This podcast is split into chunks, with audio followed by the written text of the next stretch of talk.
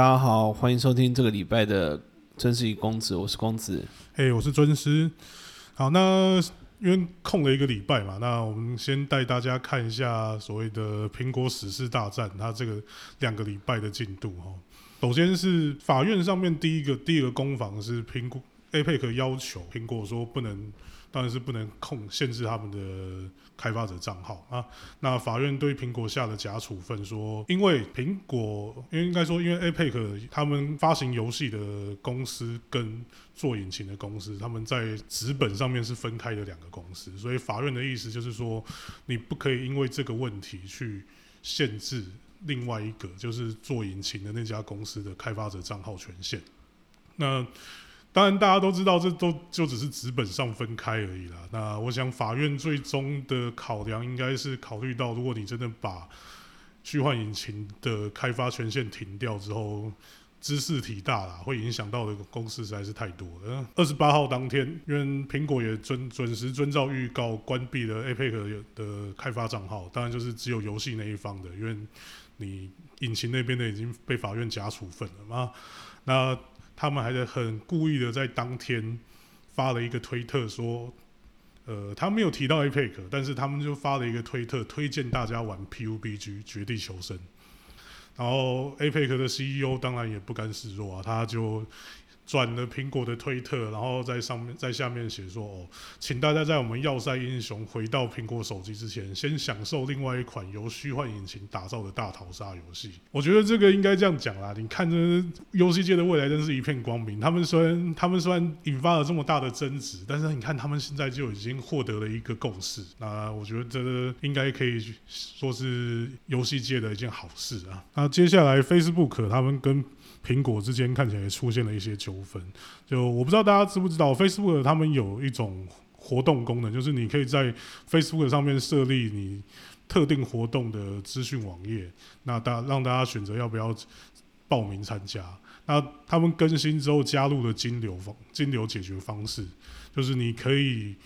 你如果你是活动主办方的话，你可以透过这个网页直接跟要参加的人收费。那可是他在苹果的更新要推出相关更新的时候，他被苹果打回票，因为他在要收费的那个讯息上面加了一条，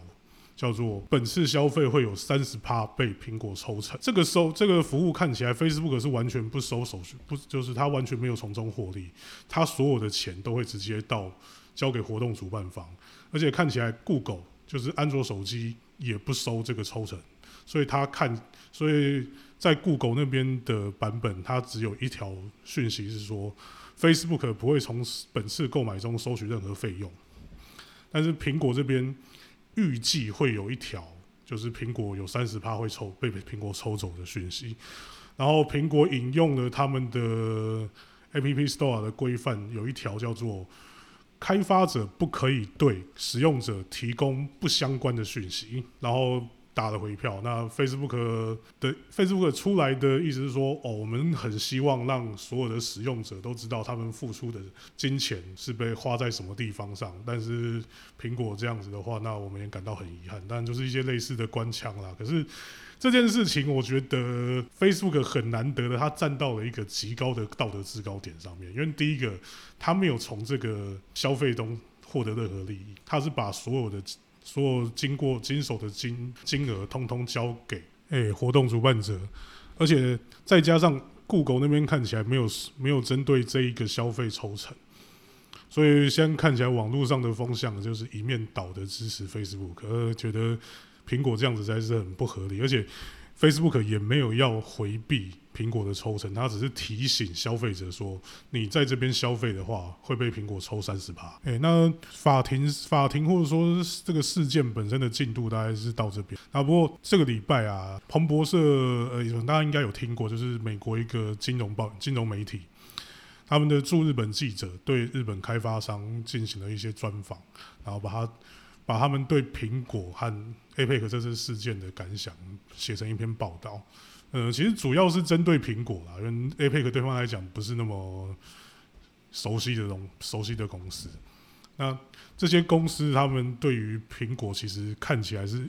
怨言一直很严重。最主要的就是，嗯，先说一下，其实他们日本公司大部分对于苹果抽三十帕这件事情没有什么意见，主要就是因为其实三十趴这件事情是他们从任天堂红白机以来就一直很习惯的事情。从任天堂红白机开始的这个商业模式，对日本公司来讲，已经是一个超过三十年的事情了吧？那他们对于平台商抽三十趴没有什么意见，但他们觉得 Apple 的该说是服务吗，还是怎样？我觉得这个因为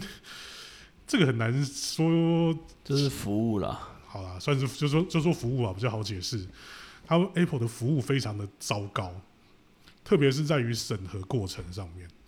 首先是很很容易出现审核被拖延，而且 Apple 不会跟你讲理由，为什么你这次审核要拖这么久。然后审核的标准，尤其是对于嗯该怎么说性感要素嘛，对于性感要素上面的标准浮动很大，前后不一。甚至有些是我已经通过审核，已经上架，然后才被 Apple 说啊，你这个东西不行，要要拿回来重做。呃，他们虽然没有直接讲，但是他们很怀疑说，就是因为 Apple 公司内部没有一个明确的标准存在，所以我今天碰到 A 的 A 审核员来帮我审核，跟 B 审核员来帮我审核的时候，他们觉得可以放行的。的标准是不一样的，所以甚至有些公司啊，他们碰到审核被打枪的时候，他们甚至会说：“哦，那我们换个换个时间，换个日期，甚至换一个方换一个名称，再寄审核一次，赌看看我这次会不会碰到标准比较宽松的审查员。”呃，当然，呃，这篇报道它主要是访问日本有一家叫做 Prime Sale 这家公司，它是专门在帮人辅导，应该说是辅导。游戏公司通过 Apple 审核的公司，我觉得这在这很这在这很猛，连这个东西都可以专门做一个服务出来啊。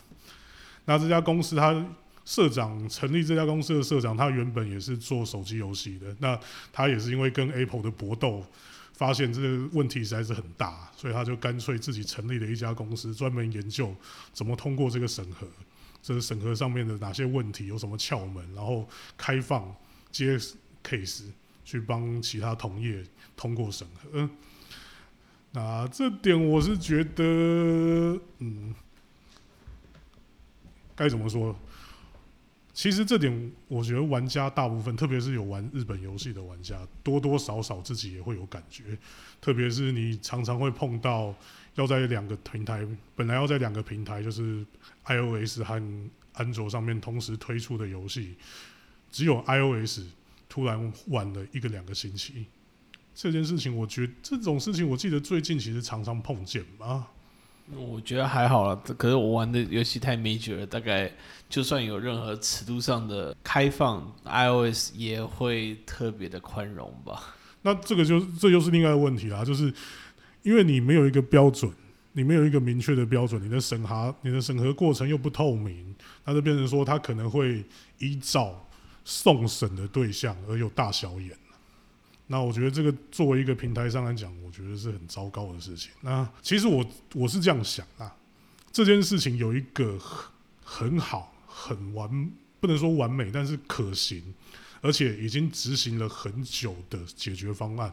那就是。家用主机上一直在做的，我们把尺度审核的部分外包给独立第三方机关。那可是我觉得，嗯，Apple 大概是第一个啦，就是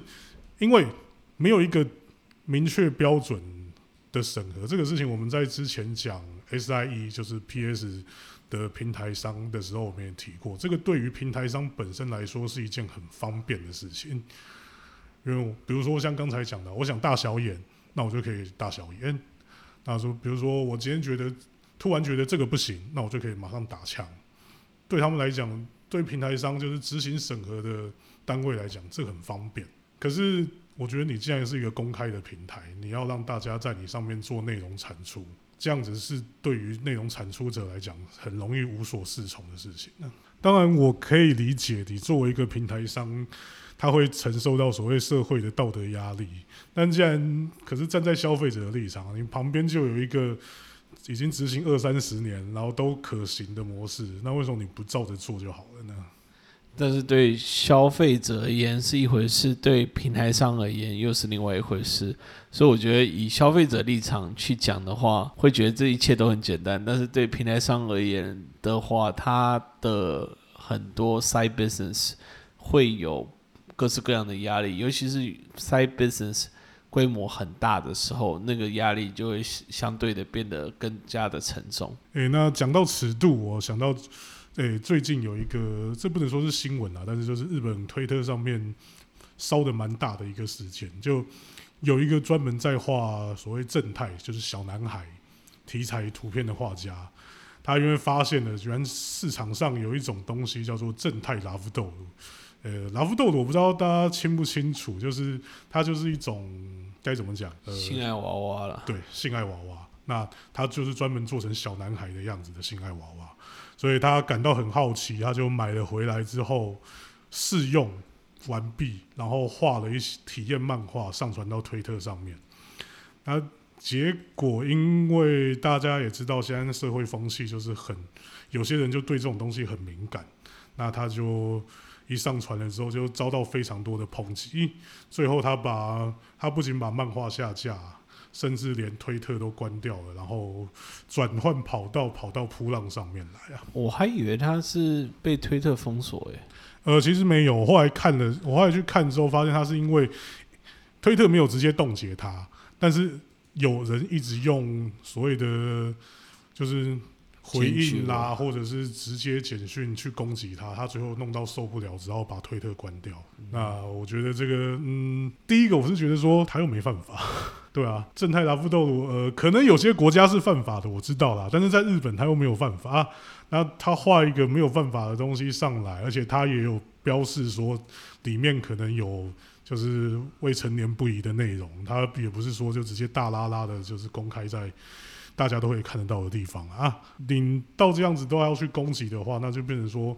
你不是要求要分，就是分级分区，而是说这东西完全不能出现，这是一个很。糟糕的现象啊，然后还有一个问题就是，我觉得说，因为有些人也在，有些人攻击的点是因为他去在那个漫画里面开了几个玩笑，就是说，哦，大家在变成真的犯罪者之前，赶快来买这个正太拉夫豆。当然这是不太谨慎啦，可是老实说，就几句玩笑话，而且也不是说真的什么在鼓吹犯罪的事情啊，嗯。应该说它是防止犯罪的事情吧。真的要讲的话，虽然说他也这也是玩笑话了。对啦，那你搞成这样子的话，就会变成说，那是不是只要我看不顺眼的所谓性癖，我就不准他出现在任何地方？我觉得现在的风气已经大概已经走到这一步了。嗯，一方面是就是可能是美国那边，因为也不是美国啦，就是欧美本身的价值观上。幼童的这种性癖本来就是绝对的 NG 嘛，那他们看待这个事情比亚洲看待这个事情更加的，就是认真、serious 跟严重，把他社会封杀。这种人社会封杀，就是连存在、连讲都不可以讲。可是这一次的事情背景跟主角都是日本人。那你也很清楚看得到，下面去演的人大部分都是我们说进步进步派分子啊，欧美进步派分子的价值观去去看待这件事情，所以就造成价值观之间的冲突了。嗯，我讲到这个，其实我想讲一个问题，就是所谓我不知道大家有没有听过所谓性癖跟性向的分别。那我简单纯解释一下，所谓性癖跟性向，就是最近也不能说最近，就是最大概这一二十年当中开始用，就是说性向是天生自然产生的，他们通常对来是指说所谓就就所谓的 LGBTQ 嘛，那他们觉得说哦，这个是性向，这个叫做不能够改变的，那。所以我们应该要尊重他。那性癖，他们就是就是所谓的性性爱上的癖好。那性向就是性爱上的指向或是方向。那性癖就是性爱上的癖好。那你的癖好是你后天养成的，你可以改变的，我们就不用尊重他。当当然，这不是所有人都抱持这种态度啊。但是我接触到的有很有一部分，就是他们提倡什么多元现象的人。其实他们的观感就是这个样子。可是我自己有查过，实际上所谓的性向跟性癖的分别，老实说，至少在我看过的范围、我查过的范围之内，它是没有任何一个科学根据存在。那，意思就是说，比如说那个 DSM，就是美国精神医医学会上面，他们会出一个年鉴去解释各种精神疾病的精神疾病或是准精神疾病的定义。啊，他们大概在九零年代中期左右。修正用词，就是说把所谓的原本用性癖修正修正成性向的时候，他们其实根据的，诶，应该说什么？他们没有根据什么科学理论，他们根据的是所谓的社会风气问题。意思就是说，大家觉得这个就是你同性恋啊、异性双性恋之类的这种倾向，不应该用性癖来表示，那代表是你根本就没有科学根据啊。那你怎么可以笃定说，只要是性癖都可以就可以后天改变，不需要尊重他？是你应该要修正自己。但是我觉得这个部分也会提到一个根本性的问题，就是为什么有些性癖是可以被广泛接受，但有些性癖是完全不不可以被接受？那照理来说，这种所谓喜好的东西，应该是每个人的这自由的部分，但是这个自由被相当程度上的。管控跟限制，在这个现在社会，就是有这些我们说思想警察在控制的部分。那这次这个事件，我自己觉得啦，就是它限制了一种性癖的一种怎么讲呢？自由抒发的部分。他就算没有犯罪，他也认定是一种犯罪预备的这种罪犯。去看待这个人，那我觉得这是非常不健康，而且也是对社会未来的言论自由会有相当大的影响。嗯，谈到为什么有些性癖可以被接受，有些不能被接受，其实就一般论来讲，不能被接受的这些，第一个是大家觉得违反善良社会风俗嘛？问题是这个善良社会风俗本身就是一个很模糊的概念。第二个就是它本身如果被执行的话，会成为。构成犯法行为，像今天谈到的正太跟所谓的萝莉，就是未成年者，你对未成年者抒发性欲，如果是在实际上去做出来的话，它是犯法。那可是我觉得这有一个很尴尬问题，就是如果你觉得构成犯法的性癖就完全不能够抒发的话，那以前现在还是有国家的同性恋也是犯法的，那他是不是也要一一起看待？在那个国家，你觉得就是同性恋，因为同就算是同性恋。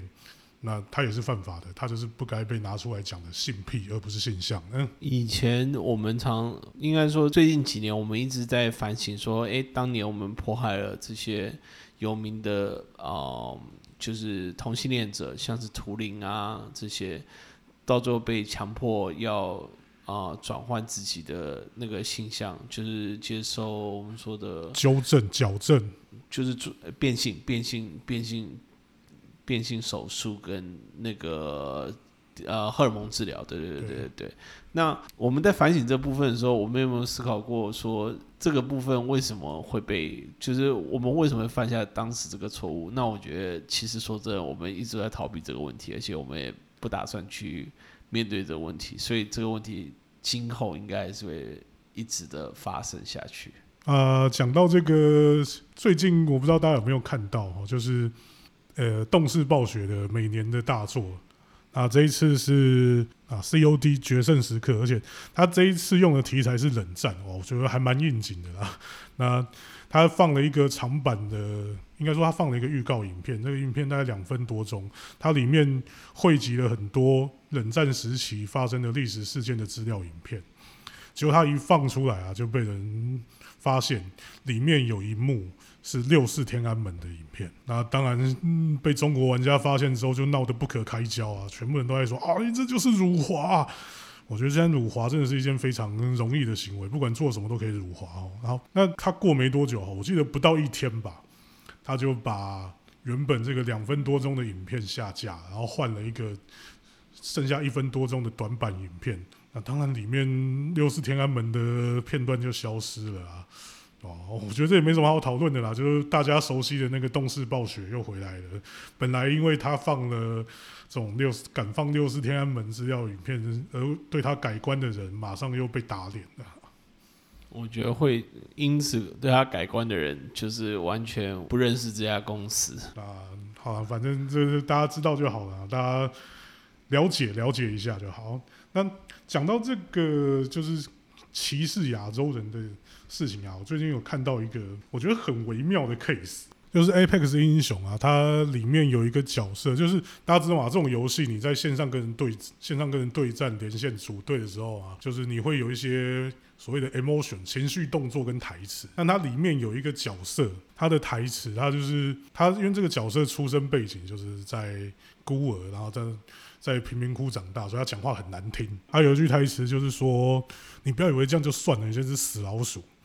啊，他英文用的是 RAT 这个单字啊，rate。啊，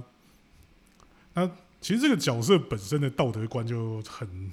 该怎么说，很极端了。他甚至会拿别人当做是人体实验的材料，所以讲这句话，而且本来就是要表现出他的嘴巴很臭，但结果看起来是一个住在欧美地区的亚洲玩家吧？啊，他跑去跟就是 Apex 英雄这个游戏的剧本反映说，不，我觉得这样，我看到这句台词，我觉得我很不舒服，因为 rate 以前在二战的时候是用来歧视亚洲人的字眼，然后最后 Apex 英雄的这个剧本，他看到这个反应之后，他也承诺哦，我会做回去做修改，而且在这一次也真的就这样改掉。嗯，但老实说，我身为一个亚洲人，老实说，我从来不知道 rate 就是。在英文当中，指老鼠的这个单字其实是用来歧视我们的。诶，公子，你住过北美地区，你知道吗？嗯，我自己知道 rap 本身的意思通常是指廖北亚，就是抓 pass，就是所谓的告密者或者是卧底这种。行为的人会被叫 rap，但我真的也没听过这种歧视。说真的，歧视亚洲人的字眼真的太多元，多元到很多历史脉络完全都无法理解，然后也可以被用用来讲。所以我说真的，你讲 pig，难道就没有歧视的的意思吗？一定也是有一个年代在歧视某种特定的人啊。我就想到，如果比如说啦，我们以前日本人叫。中国人东亚病夫，对不对？那是不是所谓 sick 也要当做是歧视亚洲人？呢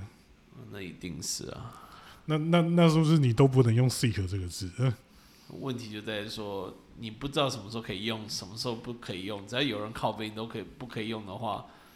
那我觉得其实你要塑造一个不礼貌的角色还蛮困难的。可能大家都要像和平精英一样，那么用字精精准准确。知道。而且老实说，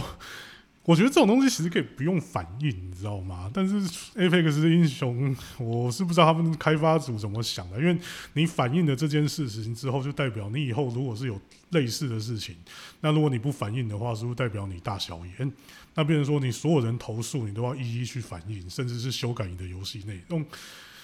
感觉就是很没完没了啊。那我觉得，反正现在。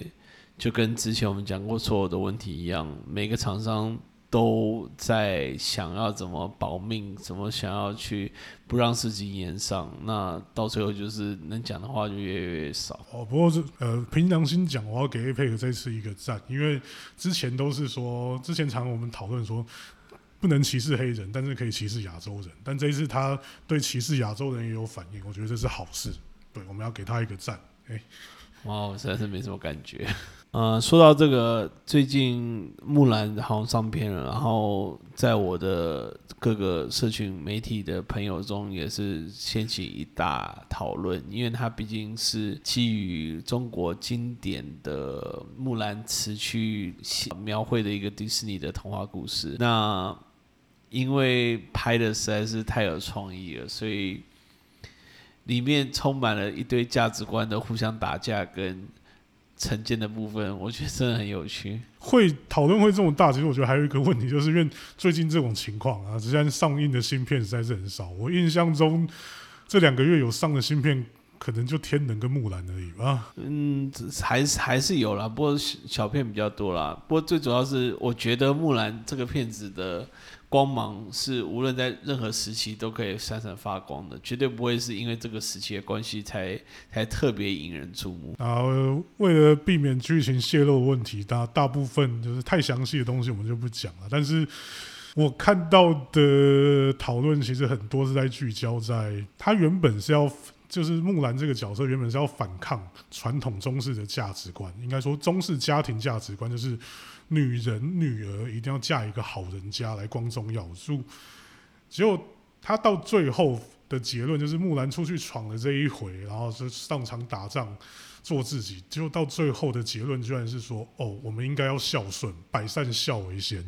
我很想问他们这部片到底是要讨论什么，想要强调什么？因为百善孝为先的话，啊，就变成说到最后，你的自己的价值观不重要，重重要的是你要对你的父母有绝对的这个我们说服从、服从、尊敬的美好价值观。还有一个问题就是孝顺这件事情啊，老实说，这是一个欧美人其实。不太熟悉的概念，你知道吗？我以前听人家讲过，其实，在英文当中是没有一个单字可以直接对应到孝顺这个中文单字。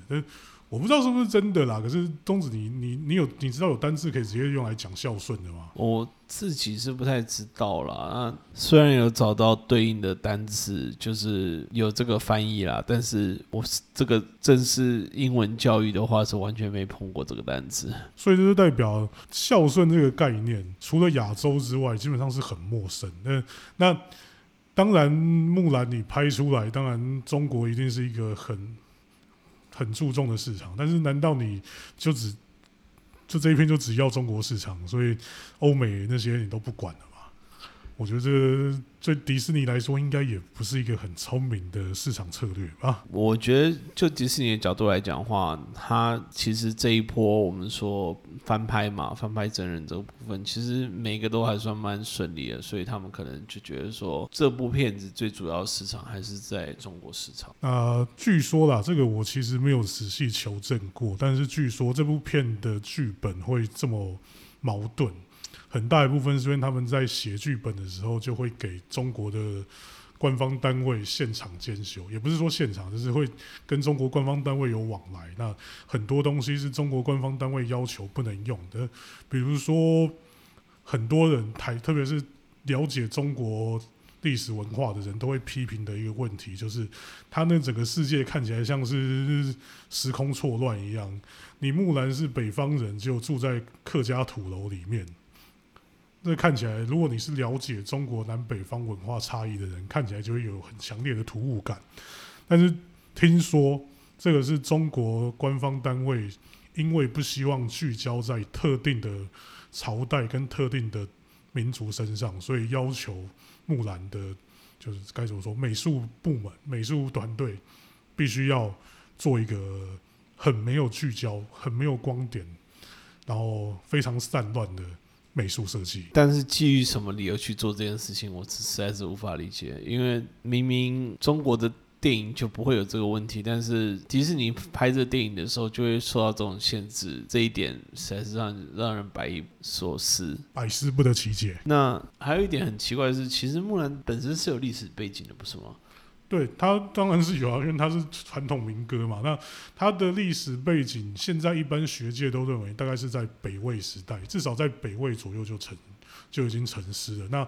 后面经过可能有经过一些修改之类，但不管怎么样，就是他本身描述的是。北魏跟柔兰之间的战争，这点算是学界共识。所以，既然是有这个部分的话，为什么不能按照这个部分，然后反而是要做一个有点虚空的部分？一方面，也有可能是因为中国不希望外国去诠释任何中国的历史。嗯，老实说，你中国官方单位的想法是很难理解。不过，我觉得有一部分可能是因为他们现在本，他们现在其实很。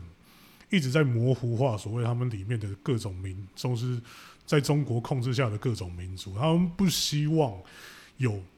民族之间的自我意识产生。我觉得这个大概也是一个考量了。那还有一点我觉得很好笑，就是啊，大家如果有看木兰，就是事前放出来的消息，就知道他们把原本动画版的算是吉祥物角色的木须龙砍掉。他们解释说，这是因为他们希望新版真人翻拍可以更贴近现实。那结果他们放了一只凤凰在里面替代这个木须龙的地位。呃，凤凰有很贴近现实吗？公子你怎么想？没有，我只说真的，对啦，凤凰是中国是呃叫什么，就很传统的一个怎么讲吉祥物啦。但是你说现实的部分，反正我觉得整个整个片子不现实的东西太多了，吐槽都吐槽来不及了。就如果你有从它上映前的宣传一路看下来的话，你就觉得它是一个互相矛盾、非常的奇怪的片。那我是不知道到底是背后有什么考量才会拍成这个样子啊？但我是听很多人的讲法是说，这部片子很适合大家。